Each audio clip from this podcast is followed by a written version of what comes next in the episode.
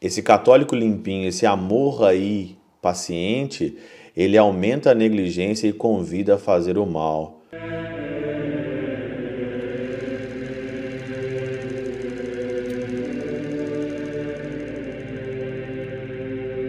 Pai do Filho e do Espírito Santo. Amém. Olá, meus queridos amigos, meus queridos irmãos. Nos encontramos mais uma vez aqui no nosso Teose.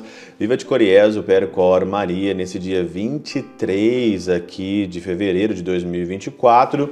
Hoje é dia de um grande santo e eu sou aqui, né, um fã aqui incondicional de São Policarpo de Esmirna. É muito bom sempre aqui, né, no Teose, eu contar a história de São Policarpo de Esmina, porque ele de fato ele é um deboche, né? São Policarpo despreza o mundo, desprezou o mundo de uma forma que até no final da sua vida ele debochou.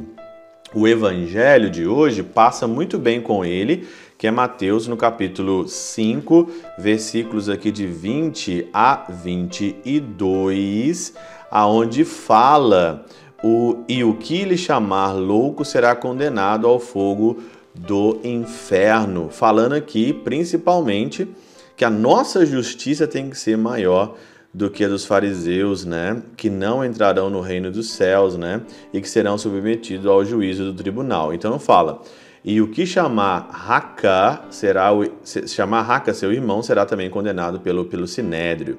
Mas Existe uma ira, existe uma cólera. Nós estamos falando de cólera, nós estamos falando de ira e São Policarpo, ele era totalmente colérico.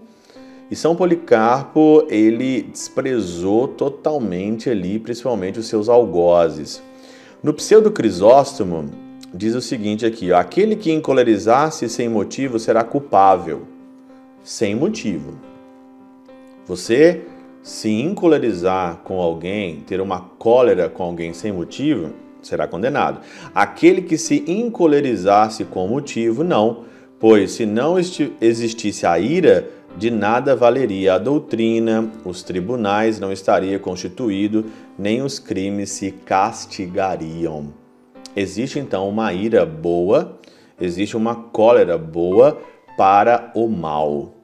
Você tem que se encolerizar com o mal, desprezar, ser debochado com o mal. A história de São Policarpo é essa. São Policarpo, ele bispo de Esmirna, ele fugiu várias vezes de, da morte. Mas teve uma hora que ele, então, sabendo que chegaria a tua hora de morrer e de dar a vida pela sua diocese, pelo seu bispado, ele então se entregou. Entregando, a sua sentença foi ser queimado na fogueira, o bispo ser queimado na fogueira. E São Policarpo, então, foi amarrado ali como se fosse mesmo ali um porco, né, no rolete.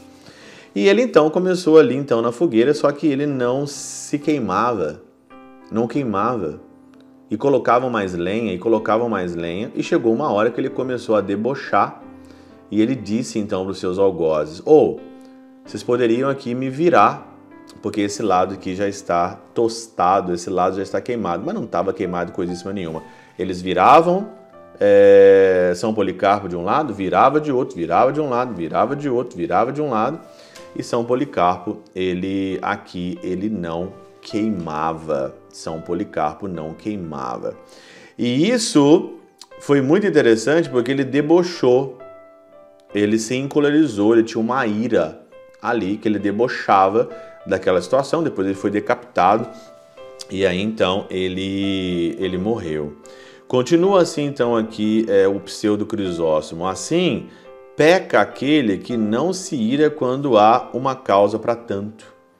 Quando você não se você não se fica quando você não fica indignado com o mal, quando você não fica indignado, e hoje nós estamos vivendo uma dimensão de tanto catolicismo limpo, aqueles católicos limpinhos que não pode fazer nada. Nossa, o padre falou um palavrão.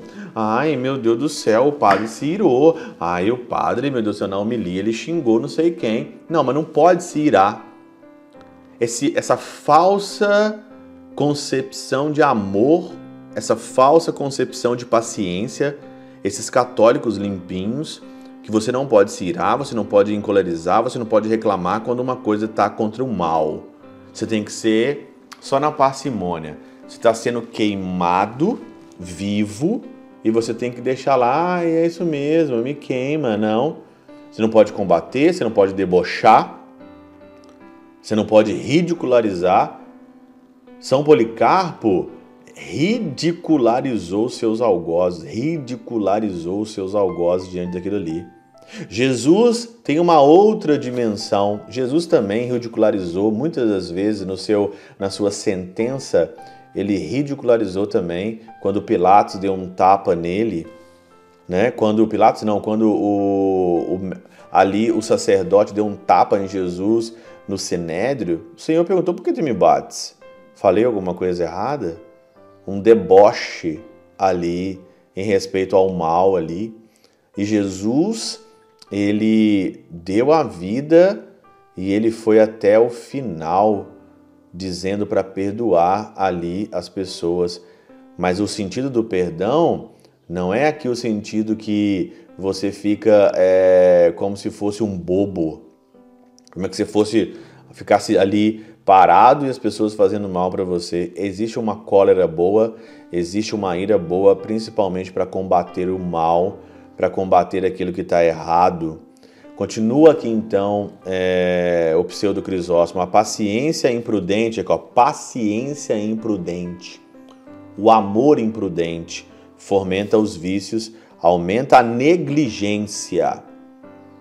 Esse católico limpinho, esse amor aí paciente, ele aumenta a negligência e convida a fazer o mal, não só aos maus, como também aos bons porque perverte os bons.